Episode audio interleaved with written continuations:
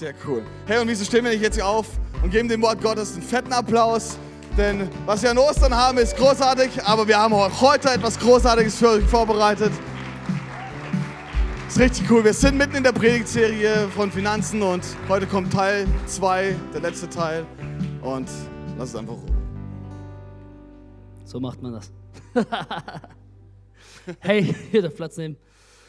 Wir haben zurzeit in äh, unserem Ablauf einen Blog drinstehen und den habe ich Vision genannt. Und was ich damit meine, ist, ich möchte mir in den nächsten Wochen und Monaten Zeit nehmen, immer wieder mal über, eine, über, über Dinge zu sprechen, die uns weiterbringen sollen als Kirche. Dinge, die mir wichtig sind als Pastor, die ich einfach weitergeben möchte. Heute möchte ich ein bisschen über das Prinzip der Ehre sprechen. Gott baut sein Reich immer durch Menschen. Er benutzt Menschen, seine Geschichte zu schreiben.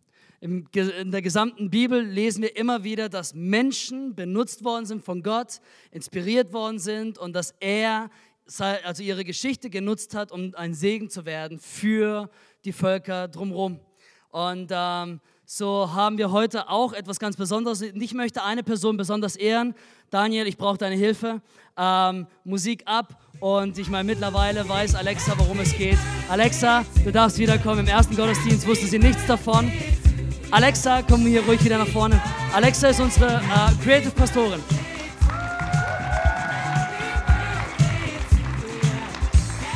Und sie ist gestern 23 geworden. Hatte gestern Geburtstag. Das heißt, ihr Geschenk, äh, das hat sie alle schon leer gegessen in der Pause. Nein, Quatsch. Aber ihr Geschenk ist irgendwo da hinten. Wir haben ihr vorhin ein Geschenk überreicht. Aber wisst ihr, was mir wichtig ist zu erzählen, ist folgendes. Wir haben immer die Wahl, wenn wir an Ehre denken, wie wir einen Menschen wahrnehmen. Weil wir können jetzt einfach sagen, hey, das ist Alexa, 23 Jahre alt.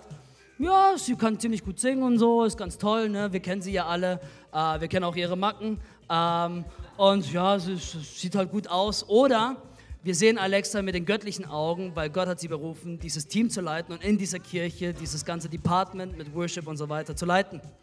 Und der Unterschied ist, wenn das einfach nur Alexa ist, die gestern halt Geburtstag hat und wir sie jetzt ein bisschen feiern, das ist das eine und das ist cool. Ja, ich habe Alexa als Mensch super gern, aber ich ehre Alexa viel mehr für den Job, den sie tut. Alexa einfach nur als Freundin zu haben, ist schon ziemlich stark. Aber Alexa als Pastorin, als Creative Pastorin in unserer Gemeinde zu ehren, bedeutet, dass ich gleichzeitig diesen Segen Gottes empfangen kann, den er für sie bereithält und durch sie wirken möchte. Weißt du, wenn du nur herkommst und sagst, hey, das ist ein toller Lobpreis, kann man lassen, ist gut für dich. Aber wenn du sagst, hey, ich möchte mich reinlehnen in das, was Gott hineingesprochen hat, in ihr Leben und durch ihr Leben auch mit dem ganzen Team, weißt du, sie inspiriert das Team, das Team steigt auf und alle gemeinsam sorgen dafür, dass es ein Segen wird dann kannst du den Segen Gottes so richtig entfachen. Selbst Jesus war so, dass er ähm, in seiner Heimatstadt nichts machen konnte, weil da war halt nur der Sohn von Josef. Ne? Und er ging weiter und konnte keine Wunde mehr tun. Aber wenn du die Person siehst für das, was Gott in ihr Leben hineingelegt hat, da wird es richtig kraftvoll. Alexa, wir haben dich super lieb und wir sind so stolz auf dich. Und ich werde jetzt nicht sehr viel mehr prophezeien, weil ich habe in der harten Soul Night einen Haufen über sie ausgesprochen, ähm, was der Geist Gottes mir eingegeben hat. Aber wir glauben an sie und wir lieben sie. Und von daher, ihr dürft nachher ihr alle einen Corona-Hack geben oder ein, äh, ihr wisst schon, ähm, oder was auch immer sie erlaubt euch zu geben. sehr schön. Hey, lass uns mal einen Applaus geben. Alexa, du bist einfach genial. So, ich bin jetzt hier nur noch die Deko. War cool, er hat schon alles gesagt. Hey, wir lieben Alexa, wir ehren sie über alles. Sie arbeitet super hart, super hart für die Church. Ne? Und ich möchte euch echt ermutigen, sie nicht nur als Alexa zu sehen, sondern Gott, Gott arbeitet echt mächtig durch sie. Ne? Wenn ich als nicht inspiriert bin im, im Worship, dann muss ich nur zu ihr gucken und ich werde angesteckt. Also wirklich, das mache ich manchmal so, wenn ich manchmal so meine Gedanken irgendwo anders sind, beim Kochen oder sonst wo. Dann schaue ich auf Alexa und ich sehe ihre Hingegebenheit und es ist einfach nur Wahnsinn, wie Gott durch, durch sie wirkt, durch dich wirkt. Ja, wir lieben dich und feuern dich an. Und sie ist einfach eine super, super geniale Leiterin. Auch mit 23 hat sie ein Riesenteam, wo sie leiten darf. Und sie macht es einfach nur großartig. Ja. Dann lass uns mal einen Applaus geben. Danke. Also das nächste Mal seht ihr Alexa für das, was Gott in sie hineingelegt hat. Ich bin in einer Serie mitten am Ende meiner Serie über das Geben. Sie heißt Geben segnet und ist eine der kürzesten Serien, die ich je hatte. Sie hat letzte Woche angefangen und wird diese Woche schon wieder beendet. Letzte Woche sprach ich über den Zehnten. Und ich benutzte diese Bibelstelle, die man typischerweise auspackt, wenn es um den Zehnten geht, Malachi 3. Und oftmals wurde es so gelehrt, dass man Gott beraubt, wenn man den Zehnten und das Opfer nicht bringt. Ich habe herausgefunden oder ich habe in diesem Text entdeckt, dass es nicht darum geht, dass wir Gott berauben. Dass er, wenn wir den Zehnten nicht geben, kein Geld mehr hat, den Himmel fertig zu bauen und die Straßen aus Gold zu pflastern. Sondern es geht darum, dass wenn wir, wenn die Bibel sagt, wir berauben Gott, dann berauben wir ihn von Möglichkeiten, uns zu segnen. Denn wenn wir den Text weiterlesen, sehen wir, dass es dann heißt, ich will für euch den Fresser schelten und will dafür sorgen, dass es euren Äckern und eurer Ernte gut geht. Das heißt, Gott hat schon immer im Blick gehabt, egal wo, wohin es geht mit unseren Finanzen, dass er uns segnen möchte. Es geht also nicht darum, dass wir Gott beklauen an Gütern, an Geld, an Finanzen, weil er braucht unser Geld sowieso nicht. Aber es ist ein göttliches Prinzip und die Bibel sagt klar, dass der Zehnte, also 10% unseres Einkommens, komplett, vollständig, ganz in sein Haus, was die lokale Kirche ist, gegeben werden sollte. Und wenn wir das tun, wird sein Segen entfacht in unserem Leben und er wird dafür sorgen, dass es uns gut geht. Das heißt, äh, es ging darum, dass wir verstehen und realisieren, dass wenn es um Geben geht, nicht darum geht, dass es Druck ist, sondern dass Gott uns segnen möchte. Und der Zehnte gehört vollständig in sein Haus. Da, wo du regelmäßig in die Kirche gehst, da, wo du deine geistliche Nahrung bekommst, das ist dein Haus. Und selbst wenn du nicht gepflanzt bist in einer Kirche und nicht regelmäßig in die Kirche gehst, möchte ich dich ermutigen, dass du anfängst, deinen Zehnten zu zahlen und du wirst auf jeden Fall gesegnet werden. Und wenn du eine Kirche suchst, die den Zehnten gut gebrauchen kann, wir sind offen für deine Spende und bedanken uns jetzt schon. Heute möchte ich über das Opfern reden. Geben ist seliger als nehmen. Die meisten haben diesen Spruch schon mal gehört. Geben ist seliger als nehmen. Es ist tatsächlich so, dass eben der Zehnte klar ist, es gehört ähm, Gott und es entfacht den Segen Gottes in unserem Leben. Und unser Opfer bringt Segen durch dem, was wir geben. Sowohl für uns selbst, weil geben ja uns selber glücklicher macht und ich werde gleich noch darauf eingehen, aber gleichzeitig können wir zu einem riesengroßen Segen werden für andere durch unsere Gabe. Ich persönlich oder wir als Familie, wir haben es noch nie bereut, etwas zu geben, Finanzen zu geben. Wir haben es noch nie bereut. Das war noch nie so, dass wir gegeben haben, gedacht haben, oh, du Vollposten, wie konntest du nur großzügig sein? Ich habe auch noch nie Menschen erlebt, die gegeben haben an eine Organisation oder in die Kirche oder Menschen, die in Not waren und die danach gesagt haben, boah, ich bereue das so mega. Das war ja so doof, dass ich das getan habe. Also, uh. geben macht etwas mit uns. Es verändert uns. Es macht uns irgendwie glücklich. Ein Theologe namens McConville sagte folgendes, Menschen sind am nächsten dran, Gott ähnlich zu sein, wenn sie sich selbst hergeben. Und je mehr sie wie Gott werden, umso authentischer und wahrer können sie Freude erfahren. Das heißt, wir werden Gott am ähnlichsten, wenn wir geben, wenn wir bereit sind, uns herzugeben, wenn wir erkennen, dass wir nicht behalten sollen, für uns horten sollen, sondern dass wir großzügig sein sollen. König David, einer der Könige aus der Bibel, der hat es an eigenem Leib erfahren.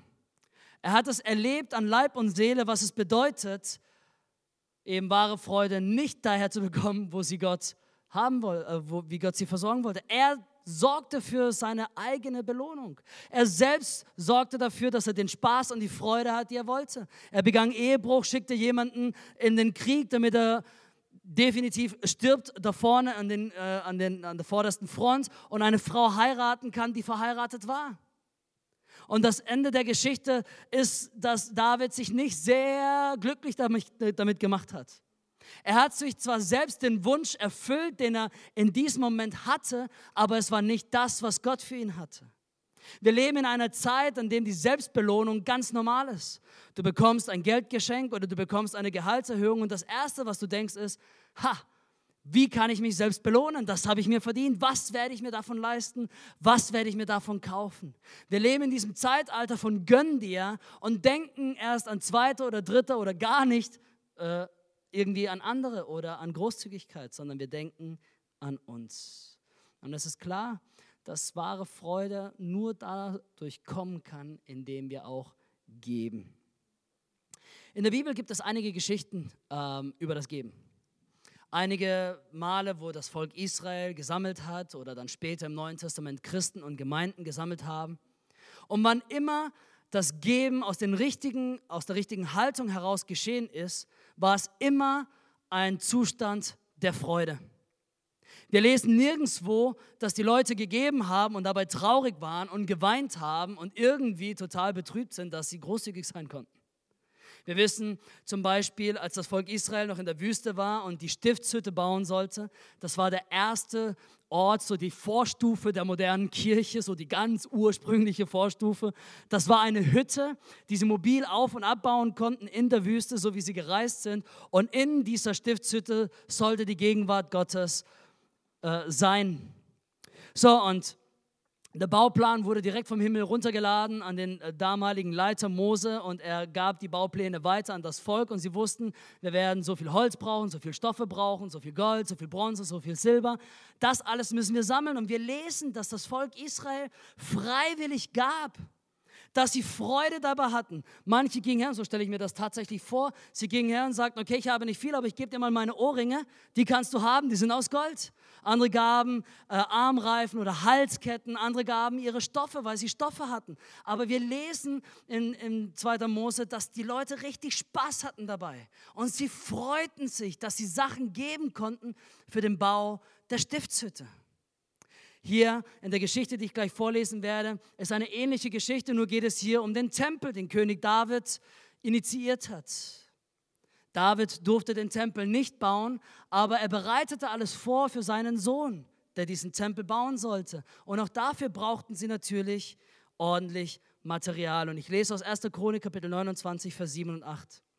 So kamen an diesem Tag für den Tempel 175 Tonnen Gold zusammen, 10.000 Goldmünzen, 350 Tonnen Silber, 630 Tonnen Bronze und 3.500 Tonnen Eisen. Das ist nach dem heutigen Maßstab, man versucht immer wieder umzurechnen, wie viel denn das wert war. Und wenn man nach dem damaligen jüdischen Maß misst, dann waren das 4,5 Milliarden Euro. 4,5 Milliarden Euro.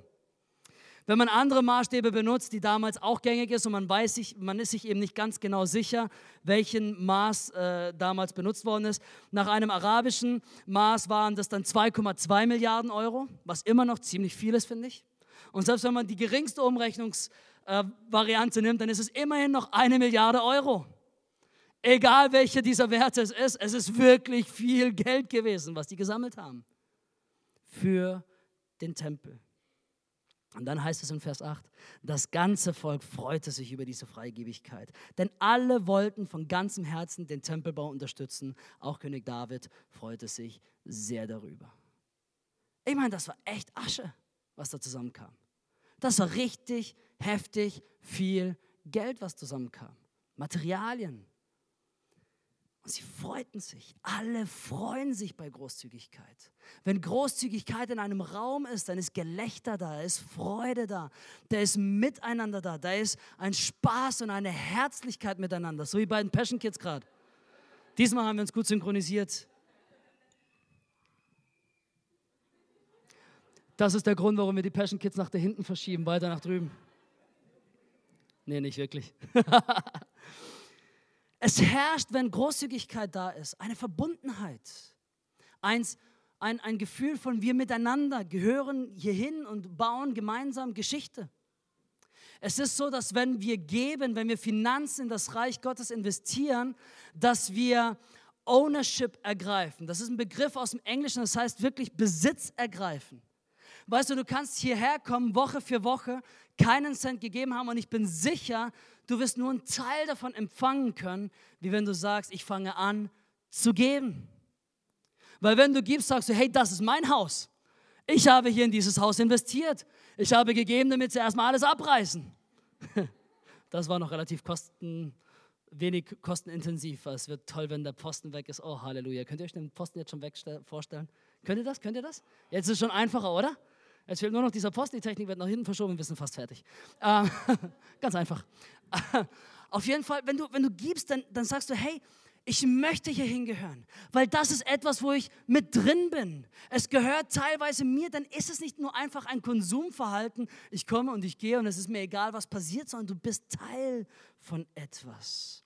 In 1. Korinther 9 heißt es folgendes, folgendermaßen, jeder von euch muss selbst entscheiden, wie viel er geben möchte. Gebt jedoch nicht widerwillig oder unter Zwang denn Gott liebt den Menschen, der gerne gibt. In anderen Übersetzungen heißt es auch, der fröhlich gibt. Er wird euch großzügig mit allem versorgen, was ihr braucht. Ihr werdet haben, was ihr braucht und ihr werdet sogar noch etwas übrig behalten, das ihr mit anderen teilen könnt. Er ist so großartig, weil die Bibel in keinem Moment sagt, du musst. Auch bei dem Zehnten sagt die Bibel nicht, du musst. Die Bibel suggeriert, du solltest für dein eigenes Gut. Aber Gott zwingt dich nicht, den Zehnten zu zahlen, aber er sagt gleichzeitig, hey, es gibt hier ein göttliches Prinzip. Ich weiß, für euch Menschen ist das schwer, zu verstehen. Ich bin Gott, ihr seid Mensch, das gehört zu eurer Job Description, dass ihr nicht immer alles ganz versteht, was ich so machen werde. Gott hat gesagt, der Zehnte gehört ihnen. Warum? Weil er einfach Gott ist. Wir können ihn im Himmel mal fragen, warum genau diese Zahl. Wir wissen, dass es göttlich ist. Wir wissen, dass es funktioniert. Aus Erfahrung wissen wir, dass es einfach gut ist. Warum? Fragt mich doch nicht. Das können wir im Himmel Gott fragen. Dann können wir mal mit ihm diskutieren, warum, weshalb, wieso. Aber wir wissen, dass es funktioniert. Und wir wissen, dass er uns nicht zwingt dazu, aber dass es uns zum Segen wird. Und genauso mit dem Opfer. Unser Opfer ist nicht etwas, was wir gezwungen geben. Jeder von euch muss selbst entscheiden, wie viel er gibt. Und es soll nicht widerwillig oder unter Zwang, also gut, Pastor, du brauchst wieder ein bisschen was für den Pfosten oder sonst was, also geben wir ein bisschen was. Nein, es soll fröhlich sein.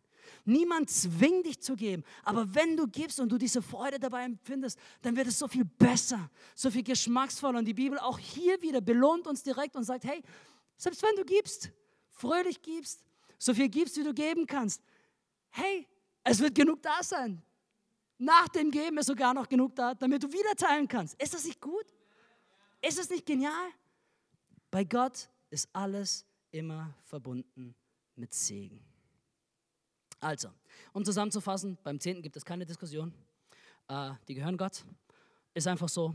Ähm, du musst es nicht geben, aber wenn du Christ bist und wenn du gläubig bist, dann rate ich dir wärmstens, deinen Zehnten anfangen zu geben. Wenn das hier deine Kirche ist, dann geh dein Zehnter hier in die Passion Church. Weil Gott es so gesagt hat und weil Gott gesagt hat, beraube mich nicht der Möglichkeit, dich zu segnen. Und das Opfer ist freiwillig. Opfer ist ein zusätzliches Geben zu diesen 10 Prozent. Über die 10% hinaus können wir großzügig sein.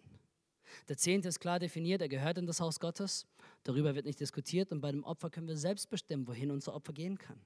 Der Zehnte ist der Teil, an dem Gott uns segnet und Opfer ist der Teil, an dem wir zum Segen werden können. Ja, Opfer, Opfer zu geben ist immer einfacher, weißt du, Pastor, weil da kann ich ja selbst entscheiden und so weiter. Nein, ich glaube nicht, dass Opfer geben einfacher ist als der Zehnte. Aus zwei Gründen. Erstens, wenn du den Zehnten schon gibst, hast du ohnehin schon ziemlich viel los jeden Monat. und darüber hinaus zu geben, kostet schon etwas. Und ich glaube tatsächlich, dass ein Opfer nach wie vor ein Opfer bleibt. Das Wort sagt das schon. Ein Opfer ist und bleibt ein Opfer. Es gehört Überwindung dazu. Es gehört Überwindung dazu, zu geben, großzügig zu sein. Weil man halt doch irgendwie rechnet und sagt, ja, was könnte ich denn damit tun? Und ich meine, ich kenne das Gefühl. Ich kenne das Gefühl. Jedes Mal, wenn ich großzügig bin, weiß ich genau, wie es sich anfühlt, etwas wegzugeben, wo du denkst, ja, das kann ich auch selber ganz gut gebrauchen. Ne? Es ist ja nicht so, dass wir hier alle zu viel haben. Es braucht Vertrauen nach wie vor. Und hier gibt es diese interessante Bibelstelle in Markus 12 und ich möchte sie euch vorlesen. Jesus setzt sich setzte sich in die Nähe des Opferkastens im Tempel und beobachtete, wie die Menschen Geld hineinwarfen. Stellt euch mal vor, dieser Opferkorb geht rum und ich laufe mit und schaue euch so über die Finger und sage, ah, das geben soll, ne? vielleicht ein bisschen mehr. Ah, und jetzt mit den Umschlägen weiß man ja nie genau, was so drin ist, ne? oder ob du einfach nur ein Lastschriftmandat äh, ausgefüllt hast.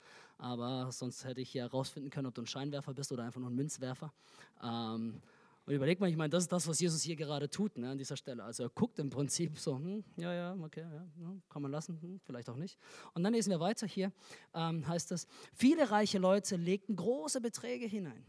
Dann kam eine arme Witwe und warf zwei kleine Münzen hinein. Da rief er seine Jünger zu sich und sagte, ich versichere euch, diese arme Witwe hat mehr gegeben als alle anderen. Denn sie alle haben nur einen winzigen Bruchteil von ihrem Überfluss abgegeben, während diese Frau so arm ist, alles gegeben hat, was sie besaß. Jesus sah die Leute. Und es gab Leute, die haben echt viel Asche da reingelegt in diesen Opferkasten. Und ich kann mir vorstellen, dass Jesus wahrscheinlich irgendwo angelehnt so geguckt hat, und so, ja, ist okay, eine Million, ja, passt. Zwei Millionen, ja, ist in Ordnung. 100 Millionen, ja, ist, ist okay. Und dann kommt diese arme Witwe, legt wahrscheinlich zwei Cent rein. Und sagt, hey, Moment mal, habt ihr das gesehen? Huh, da ist gerade etwas Göttliches passiert. Sie hat ein Opfer gegeben. Es geht nicht um einen Betrag X. Ich möchte uns nochmal daran erinnern, wir können mit Geld Gott nicht beeindrucken. Er braucht unser Geld nicht. Er ist Gott. Aber diese Haltung, die da war von dieser Witwe, war das, was getriggert hat, das, was Jesus angesprochen hat, das, was Gott gefallen hat. Weil die anderen gaben nur vom Überfluss. Einen winzigen Bruchteil heißt es vom Überfluss. Das heißt, nachdem sie den Ferrari für den 18-jährigen Sohn gekauft haben, sich die letzte Villa gekauft haben und die Yacht noch in Monaco stehen hatten, dann irgendwann mal einen kleinen Bruchteil davon haben sie was gegeben. Aber diese Witwe gab alles. Ein Opfer ist und bleibt ein Opfer. Es kostet etwas. Unser Opfer steht uns also frei zur Verfügung, was wir damit machen können. Und als ich angefangen habe, diese, diese Predigt vorzubereiten und zu studieren, habe ich etwas super Interessantes rausgefunden, worüber ich dann in meinen nächsten zwei Punkten sprechen möchte. Seid ihr bereit? Ja? Ihr müsst richtig aufpassen. Es, ist, es wird theologisch richtig cool, okay? Ja? so, erstens, schreibt euch diesen Punkt auf. Opfer ist dein Anteil vom Kuchen. Opfer ist dein Anteil vom Kuchen. In Römer 15, Vers 26 heißt es, die Gemeinde in den Provinzen Mazedonien und Achaia haben nämlich beschlossen, für die Armen der Gemeinde in Jerusalem eine Geldsammlung durchzuführen. An sich klingt das erstmal nach nicht wirklich viel, ja. Tatsache ist, dass damals schon im Neuen Testament es ein Brauch war, dass wohlhabendere Gemeinden gesammelt haben, um ärmere Gemeinden zu unterstützen. So ähnlich wie wir es heute auch tun. Auch wir als Passion Church unterstützen. Damals gab es nur Gemeinden, es gab keine Hilfswerke wie Compassion oder sonst was. Es gab halt die Gemeinde in XY und die Gemeinde in YZ und da hat man sich halt gegenseitig unterstützt. Ähm, das ganz Interessante und es hat mich selbst ein bisschen verwirrt am Anfang, als ich das gelesen habe. In meiner, in meiner klugen Bible-Software kam nämlich raus, dass das Wort Sammlung im Griechischen das Wort Koinonia ist. Und jeder, der ein bisschen Griechisch weiß, der weiß, dass Koinonia das Wort für Gemeinschaft ist. Ich dachte mal, Moment mal, hä? Das macht doch gar keinen Sinn. Was hat eine Sammlung mit Gemeinschaft zu tun? Was hat Geld geben mit Gemeinschaft zu tun? Ich dachte so, ich musste echt ein paar Minuten drüber nachdenken und dachte, das, äh, ist, ist da irgendwie was falsch oder ist das ein falscher Begriff oder ist meine Bible-Software gerade abgestürzt oder ist da irgendwo was falsch verlinkt? Und das Interessante ist, umso mehr ich drüber nachdachte, fing es an, Sinn zu machen. Weil wir wenn wir geben, wenn wir großzügig eine Sammlung geben, werden wir Teilhaber von dem Ort, der Organisation, der Kirche, wo wir etwas geben. So wie wenn du hier reingibst, dass dein Ding wird, genauso ist es auch, dass wir Gemeinschaft haben mit einer anderen Institution. Wir können durch unser Opfer, durch unsere Sammlung, die wir weitergeben, Teilhaber werden. Und die biblischen Prinzipien, die Prinzipien Gottes, die auf dieser Erde sind, die er installiert hat, die sind so genial. Gott ist, Gott ist einfach sehr viel besser, als wir manchmal feststellen. Zum Beispiel wissen wir auch, dass wenn wir unseren Horizont erweitern und wenn wir geben und wenn wir unterstützen, dass wir auch Anteil haben werden an der Belohnung von den anderen Organisationen. Wenn du also Teilhaber wirst durch dein Geben, wo auch immer das ist, wirst du einen Anteil an Belohnung bekommen für die Ewigkeit. Wenn du die Passion Church unterstützt, wird ein Anteil des Segens und der Belohnung, die wir empfangen werden, auch dein Anteil werden. Wie auch immer das aussieht in der Ewigkeit, weiß ich nicht. Wir haben vorhin gescherzt, am Coffee Card sagte Mark, hey, deine Predigt hat gewirkt. Hier hat jemand zwei Euro mehr gegeben, hat gesagt, passt so. Dann haben wir gesagt, das war vielleicht so ein goldener Hosenknopf für die, für die Ewigkeit oder so. Wer weiß. Hast einen goldenen Hosenknopf? I don't know. Ich weiß nicht, wie es sein wird, aber es hat Spaß gemacht, darüber nachzudenken. Auch wenn es nicht sehr tief war, wie ihr gemerkt habt. Ähm aber es ist tatsächlich so, dass wenn wir Teilhaber werden, wenn wir Gemeinschaft haben mit einem anderen Werk, mit einer anderen Gemeinde, werden wir auch anteilig gesegnet werden in der Ewigkeit.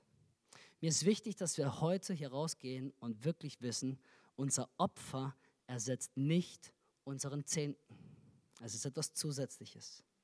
Unser Opfer ersetzt nicht unseren Zehnten. Der Zehnte gehört Gott und er gehört immer ihm. Unser Opfer ist freiwillig, so wie es auch der Heilige Geist uns eingibt, wie er uns lenkt. Du musst nicht jeden Sonntag etwas geben. Du darfst sonntags geben. Du musst nicht an alle Organisationen dieser Welt etwas spenden. Du darfst, wenn der Heilige Geist dir etwas eingibt, etwas geben. Du musst nicht jedem Armen irgendwie ein Brötchen kaufen. Du darfst, wenn der Heilige Geist es dir eingibt, einschreiten und helfen und großzügig sein. Ich kenne niemand, der es bereut zu geben. Dein Opfer gibt dir die Chance, Segen zu empfangen durch Gemeinschaft an anderen und zum Segen zu werden für andere. Es ist niemals langweilig, Kindern in Armut zu helfen. Es ist niemals langweilig, jemanden, der in Armut ist, zu helfen. Es ist niemals langweilig, Möglichkeiten zu schaffen für Leute, die diese Möglichkeiten nicht haben. Es ist niemals langweilig und es wird auch niemals alt, großzügig zu sein.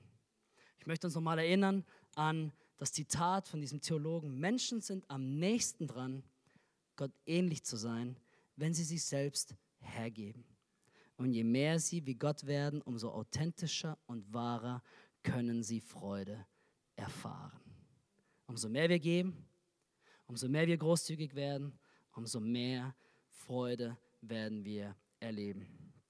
So, und das zweite ist, zweiter Punkt, Opfer ist dein Teil am Auftrag. Opfer ist dein Teil am Auftrag. Römer 15, 27 heißt es, sie haben dies sehr gern getan, also diese Sammlung für Jerusalem, weil sie ihnen etwas schuldig sind. Die anderen Völker haben ja den geistlichen Segen der Botschaft von Jesus durch jene empfangen. Und so ist es nur angemessen, wenn sie jetzt der Gemeinde in Jerusalem finanziell helfen. Was diese Stelle uns zeigt, ist genau das, wovon ich gesprochen habe. Es heißt, Sie waren es der Gemeinde in Jerusalem schuldig zu sammeln und zu geben. Warum? Weil diese Gemeinde in Jerusalem bereits ein Segen ist für die Menschen in Jerusalem. Und weil sie darüber hinaus zu einem Segen geworden sind. Und sie sagen, hey, wir, Moment mal, wir können sie nicht alleine lassen. Sie waren schon so ein Segen für so viele Leute. Es ist angemessen, dass wir sammeln und sie unterstützen.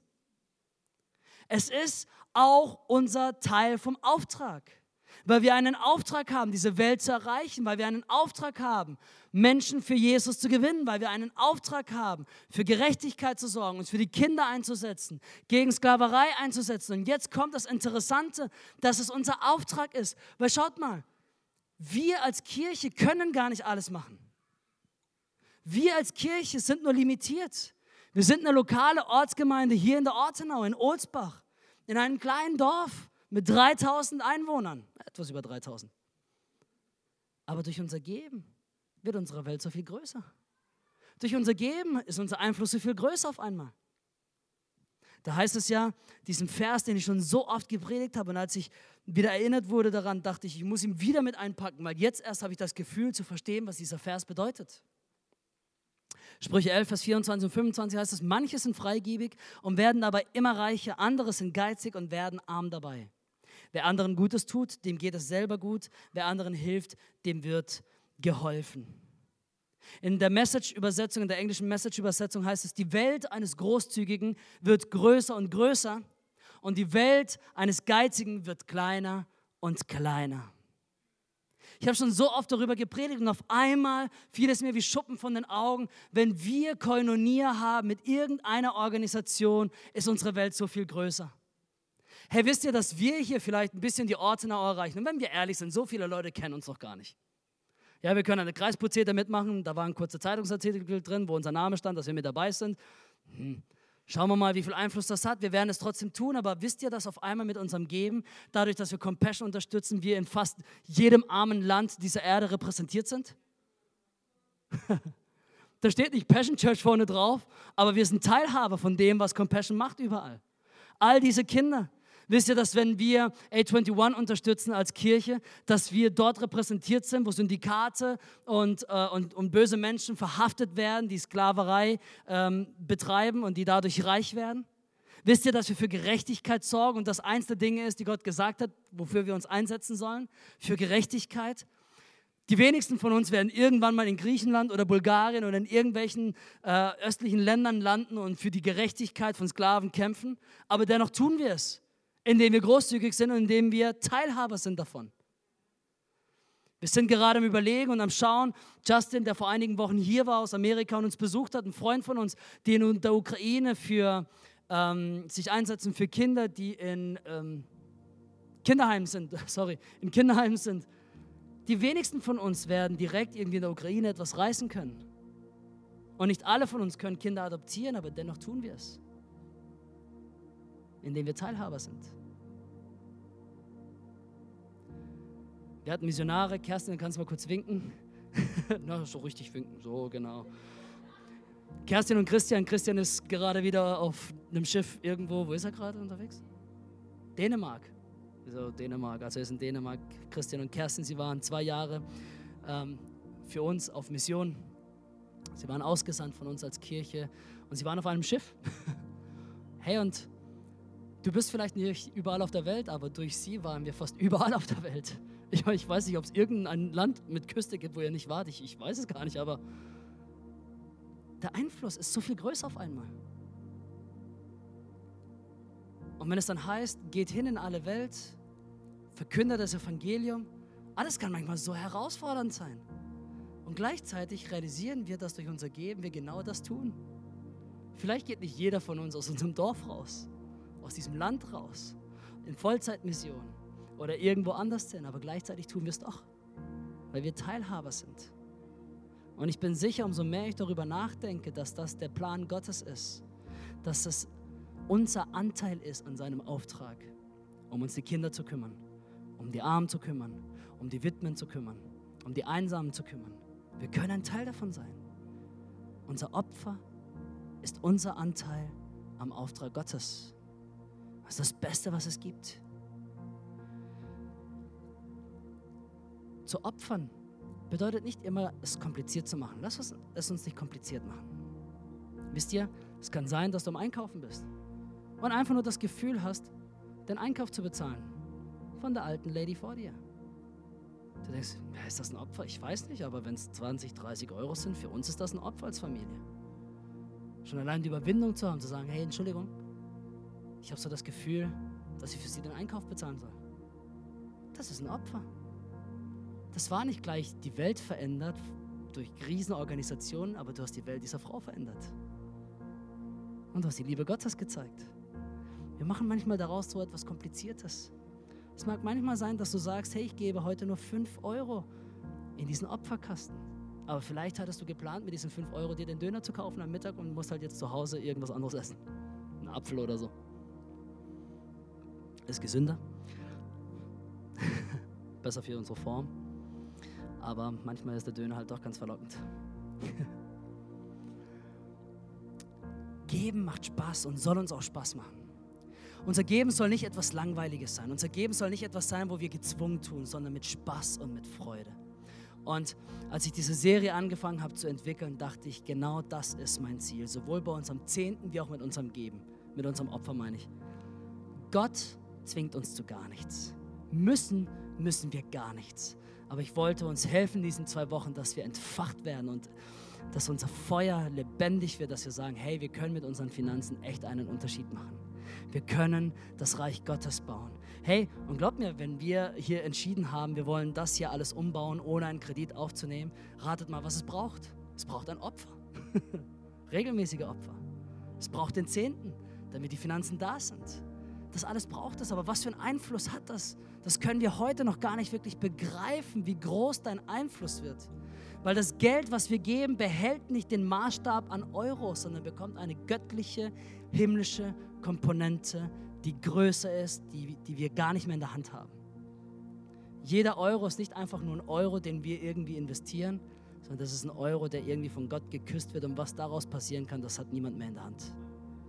Gott kann so viel mehr tun mit dem Geld, was wir ihm zur Verfügung stellen, als dass wir es selber tun können. Lasst uns also großzügig sein. Lasst uns aufstehen gemeinsam. Herr, ich danke dir so sehr für jeden Einzelnen, der hier in diesem Raum ist. Danke, Herr, dass du mit uns bist. Ich danke dir, Herr, dass wir lernen durften, dass sowohl das Zehnte geben wie auch das Opfer geben eine freiwillige Sache ist, Herr. Und danke, Herr, du bist so gut zu uns. Danke, dass wir lernen dürfen, dass egal was wir geben, Herr, den Zehnten und unser Opfer, dass du uns immer segnen möchtest dadurch. Herr, danke, dass wir erfahren dürfen, dass es nicht etwas ist, wo uns einfach nur kostet und nichts zurückkommt, sondern dass wir wissen können, dass wir so viel besser dastehen, dass du uns segnen möchtest, dass du dafür sorgen möchtest, dass wir mehr als genug haben und das wiederum teilen können. Herr, wo auch immer der Geist der Armut ist, der Geist der, des Geizes, der Geist des Mammons unter uns ist, Herr, breche ich ihn in deinem Namen wo Ängste herrschen, wo Sorgen und Zweifel sind, Herr. Soll ich oder soll ich nicht? Ich breche sie in deinem Namen, Herr, damit Freigebigkeit und Freizügigkeit und Großzügigkeit kommen kann, Herr.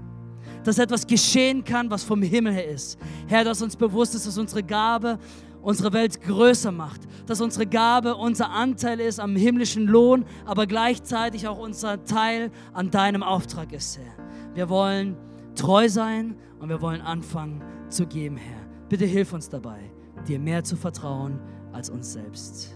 Deiner Versorgung mehr zu vertrauen als unserer eigenen Versorgung. In Jesu Namen. Amen.